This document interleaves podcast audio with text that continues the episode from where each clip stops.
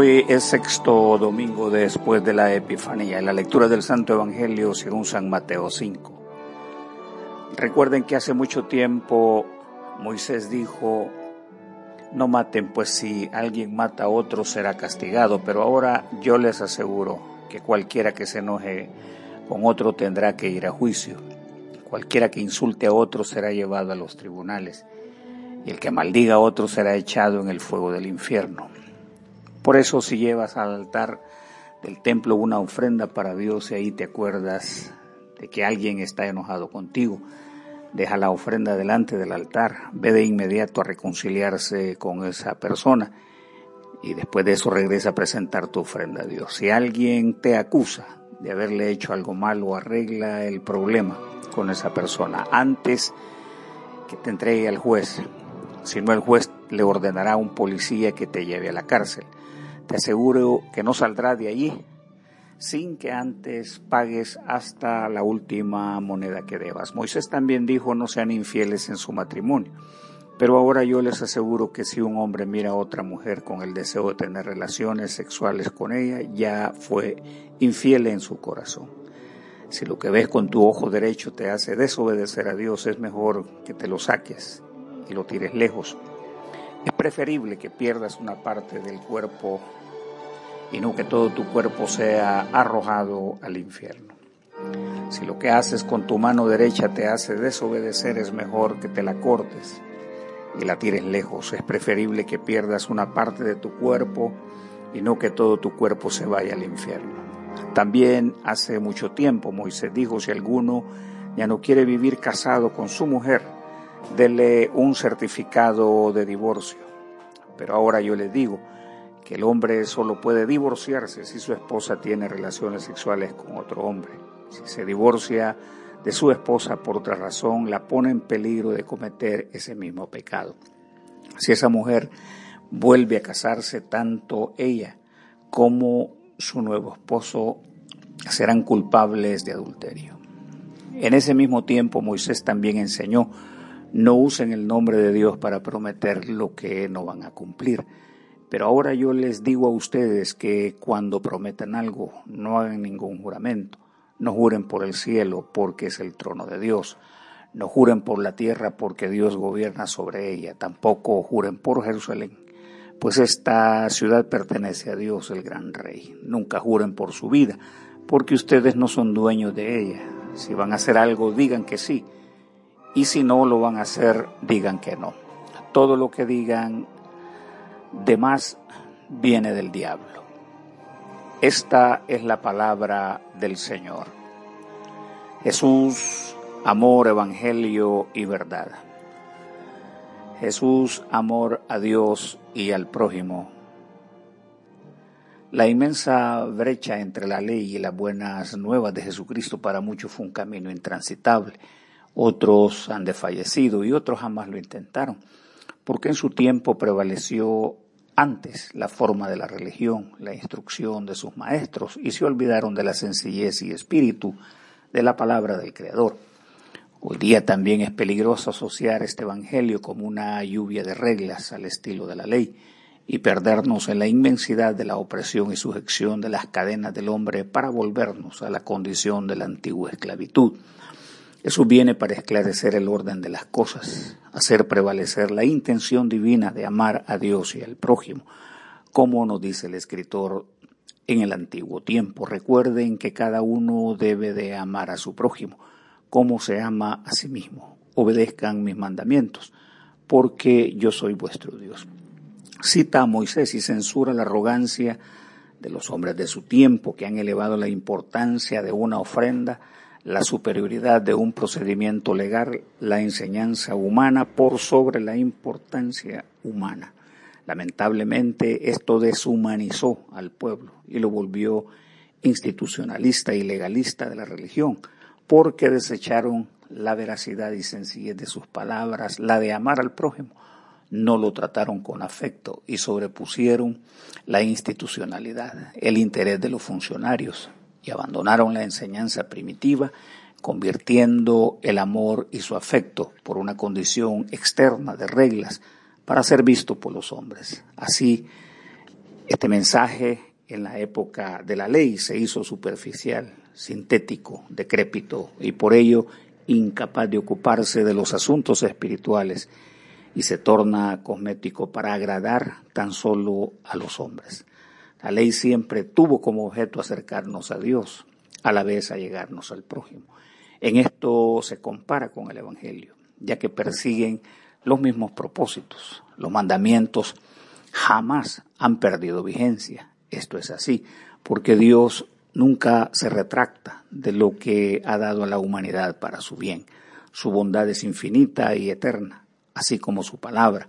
El profeta ha dicho también, Dios no es como nosotros, no dice mentira alguna, no cambia de parecer, Dios cumple siempre lo que promete. Esto explica la insistencia del discurso del Evangelio, que es extensivo hasta nosotros y a todas las generaciones.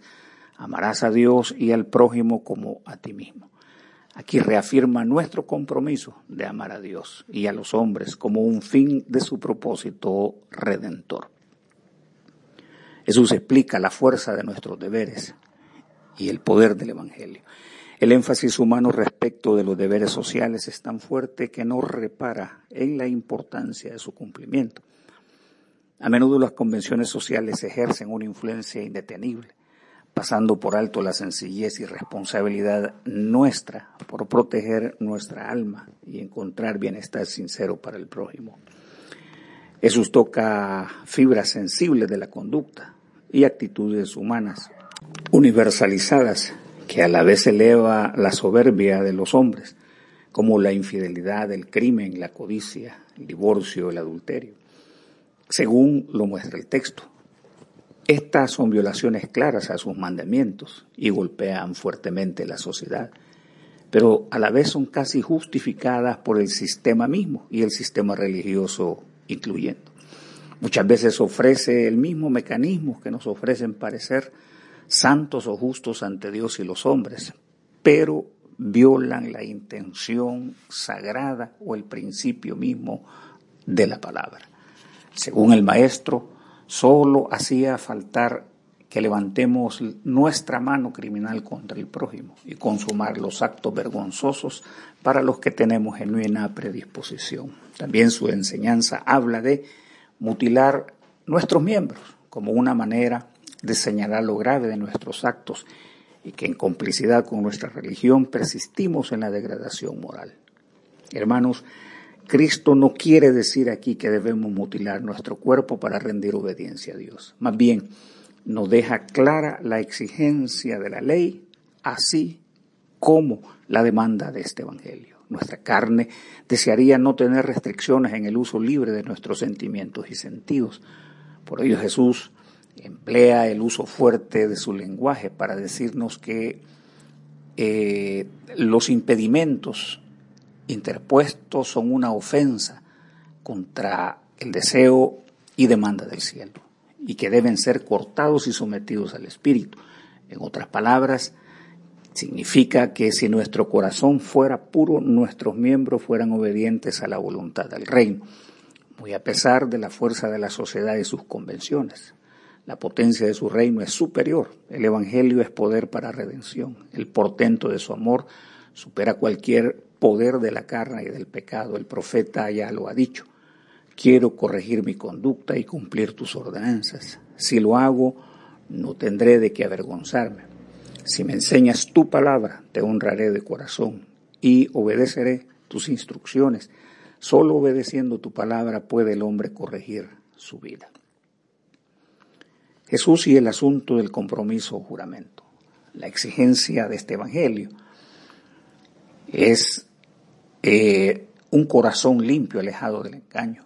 Tratar de manipular su nombre es un sacrilegio a lo santo. Intermediar nuestras bajezas por medio de lo más inmenso, santo y puro en el sentido de la bondad de Dios. Y es precisamente a ello que responde el principio no tomar el nombre de Dios en vano. Un juramento es un compromiso, teniendo como mediador lo más elevado. Los hombres nos hemos refugiado siempre en lo grande, en lo respetado por todos, y a menudo nos vemos jurando en nombre de la República, de sociedades, durante una boda, a la hora de la muerte, ante nuestra familia, etc. Jesús instruye a ser cautos y actuar con mucha sensatez porque el Evangelio ha restituido al hombre a su estado de credibilidad, confianza y relación creíble entre Dios y los hombres. El Maestro eleva la sencillez de nuestra respuesta en medio de un mundo que deambula en sus diversas maneras de responder. Sin embargo, Él nos conduce a tan solo una afirmación o una negación, que tu hablar sea sí o un no. En este mundo que está repleto de sentidos dobles, la sagrada verdad es diluida en la abundancia de palabras vanas. Los hombres la convierten en confusión entre las audiencias. Se desvanecen discursos viciados donde muchos se extravían y son arrastrados por el ímpetu de la tormenta e intereses y muchos abrazan el engaño por no estar debidamente cimentados en la verdad. Según Cristo, no hay argumento existente en algún lugar cercano o lejano que sustituya la solidez de la verdad de los hombres, a la cual todos somos convocados para tomar parte de este reinado de Cristo.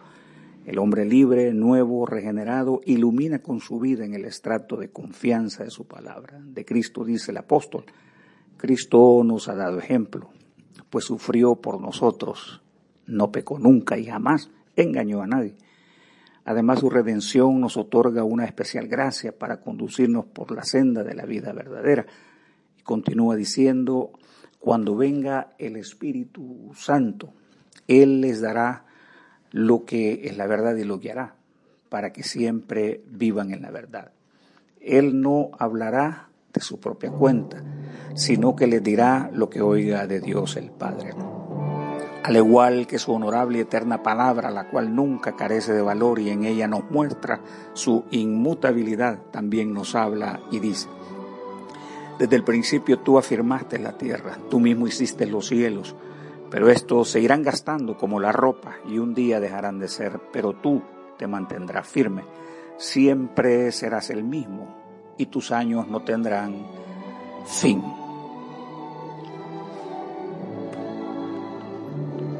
Oremos. Oh Dios, fortaleza de los que ponen su confianza en ti. Acepta con misericordia nuestras súplicas.